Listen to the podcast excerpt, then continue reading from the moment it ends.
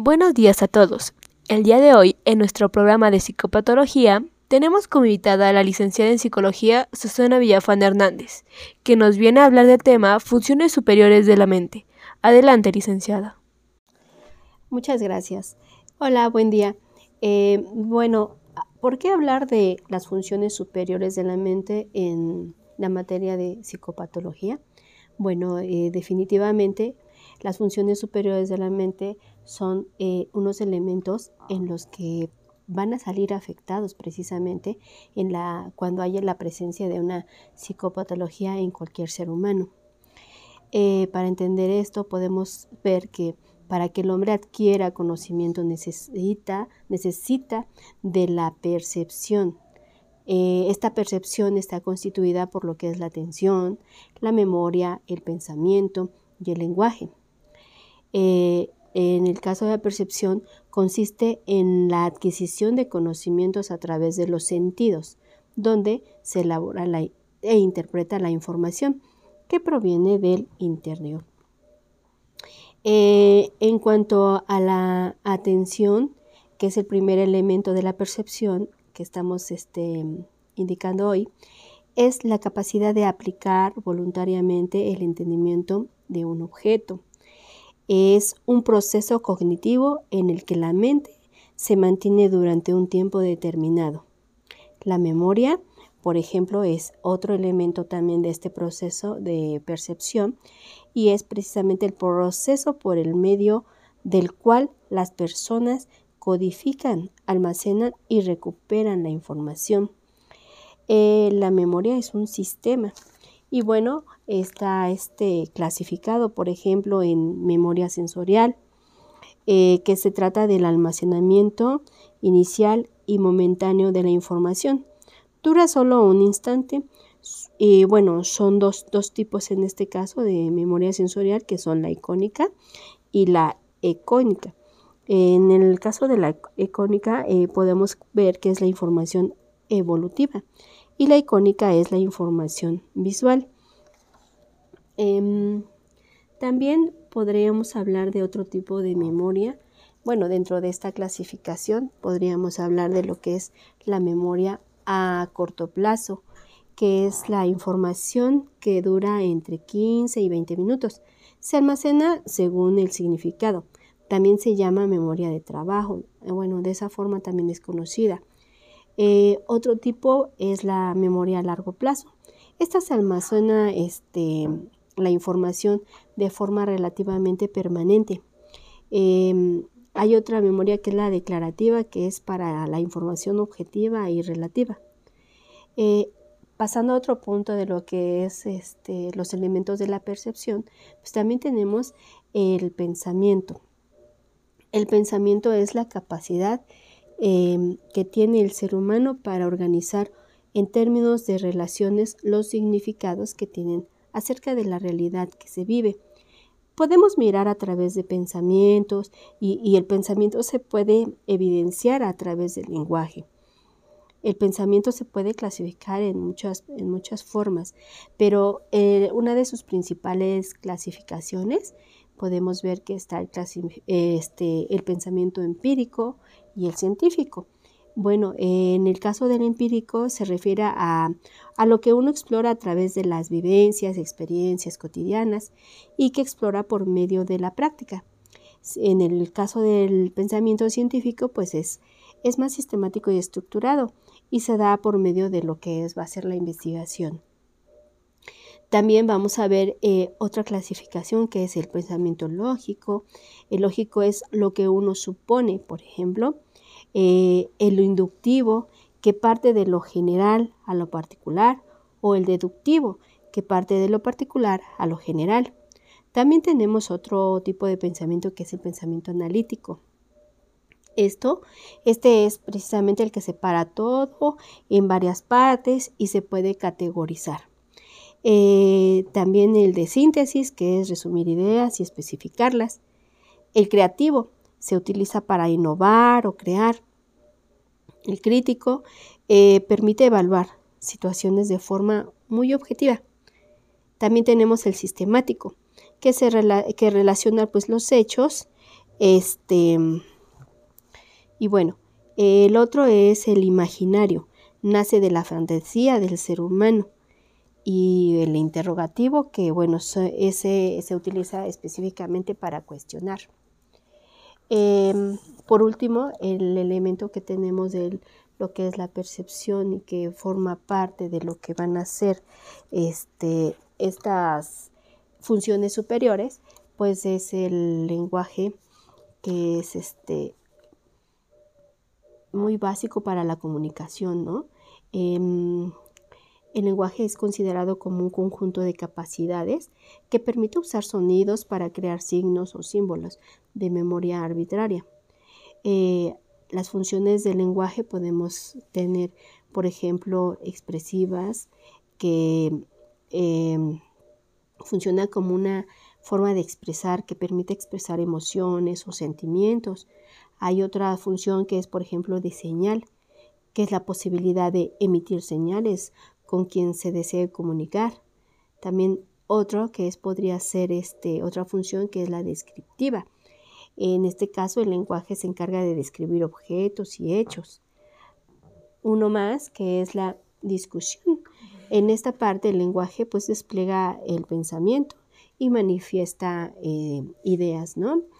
Em, también este, se maneja lo que van a ser los tipos de, de lenguaje, que es, por ejemplo, el, lenguaje oral. En el lenguaje oral, pues tiene mucho que ver cómo nosotros transmitimos a través de la voz. El escrito, que bueno, es mediante la, la escritura. El mímico, que es mediante gestos o este, ademanes. También tenemos el pictográfico, que es la a través de la pintura podemos expresar muchas cosas y entonces es un tipo de lenguaje. Mm, el sonoro, a través de la música, del sonido, de, ciertas este, emisiones este, de sonido, eh, podemos transmitir información y de alguna manera comunicarnos y bueno, eh, en este tipo pues, pues podemos ver que desarrollamos un lenguaje diferente.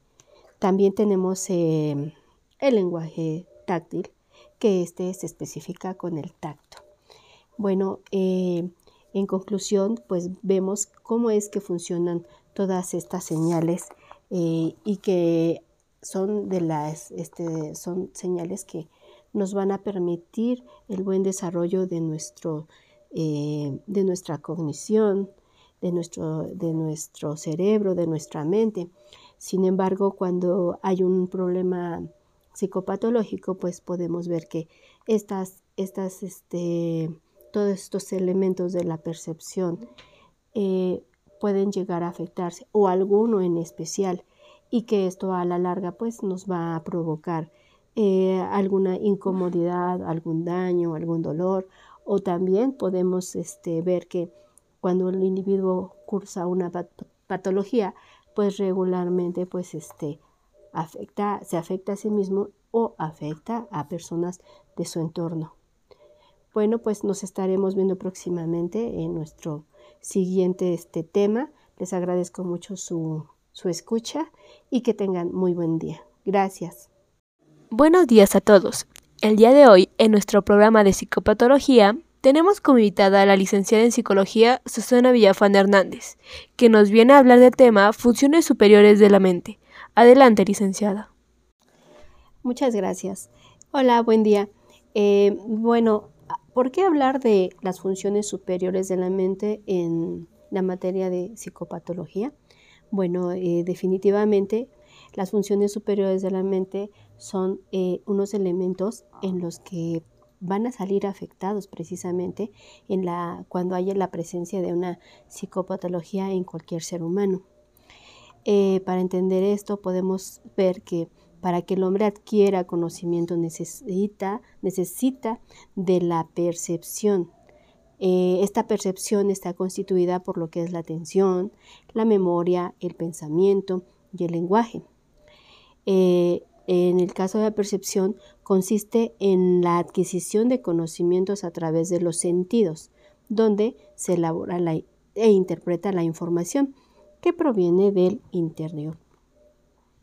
Eh, en cuanto a la atención, que es el primer elemento de la percepción que estamos este, indicando hoy, es la capacidad de aplicar voluntariamente el entendimiento de un objeto. Es un proceso cognitivo en el que la mente se mantiene durante un tiempo determinado. La memoria, por ejemplo, es otro elemento también de este proceso de percepción y es precisamente el proceso por el medio del cual las personas codifican, almacenan y recuperan la información. Eh, la memoria es un sistema y bueno, está este clasificado, por ejemplo, en memoria sensorial, eh, que se trata del almacenamiento inicial y momentáneo de la información. Dura solo un instante. Y bueno, son dos, tipos en este caso de memoria sensorial, que son la icónica y la ecónica. En el caso de la icónica eh, podemos ver que es la información evolutiva y la icónica es la información visual. Em, también podríamos hablar de otro tipo de memoria.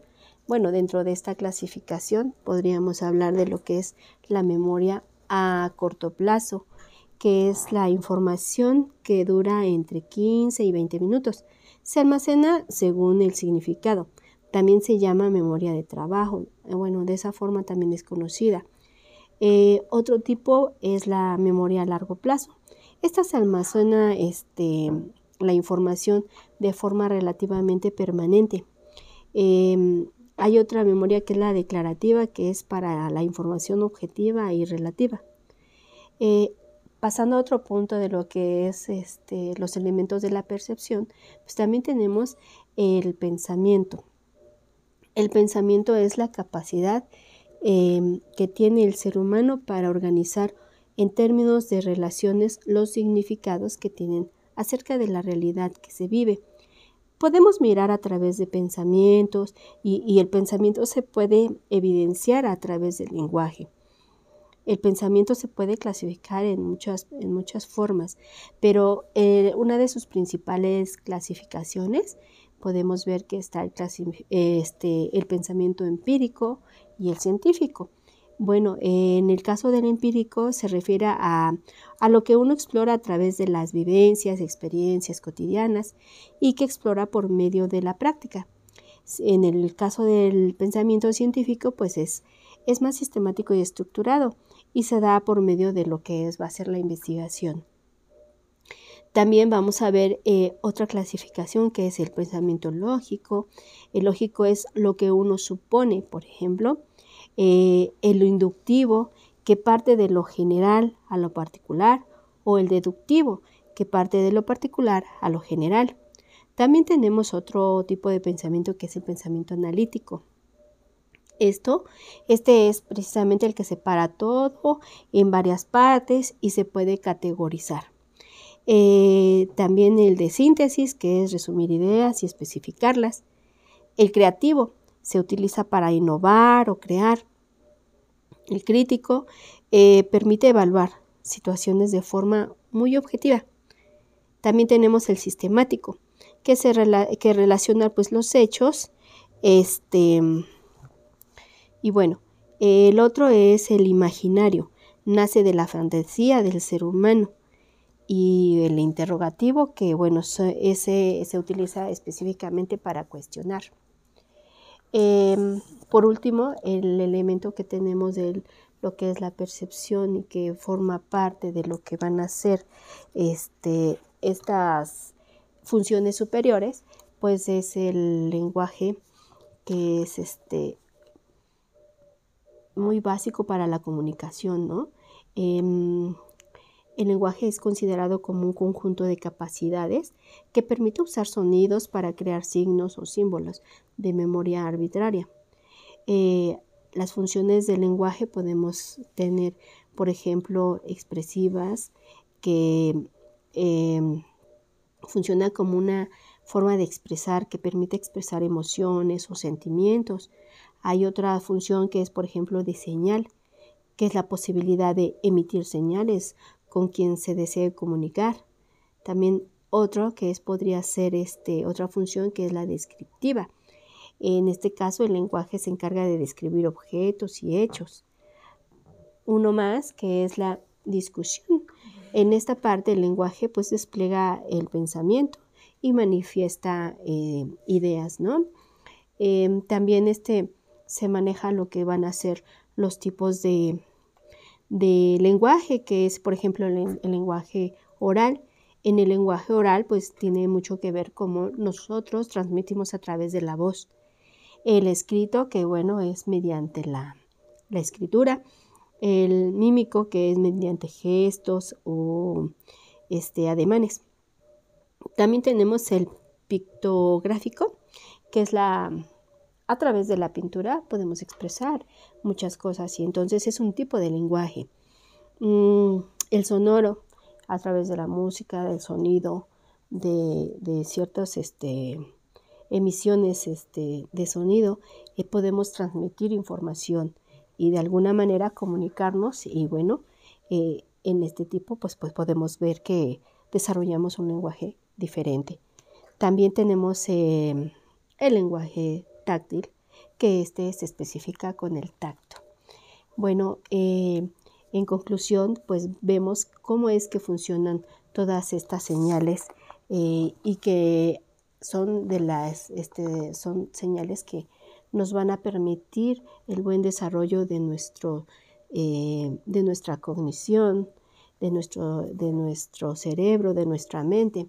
Sin embargo, cuando hay un problema psicopatológico, pues podemos ver que estas, estas, este, todos estos elementos de la percepción eh, pueden llegar a afectarse o alguno en especial y que esto a la larga pues nos va a provocar eh, alguna incomodidad, algún daño, algún dolor, o también podemos este, ver que cuando el individuo cursa una patología, pues regularmente pues este, afecta, se afecta a sí mismo o afecta a personas de su entorno. Bueno, pues nos estaremos viendo próximamente en nuestro siguiente este tema. Les agradezco mucho su, su escucha y que tengan muy buen día. Gracias.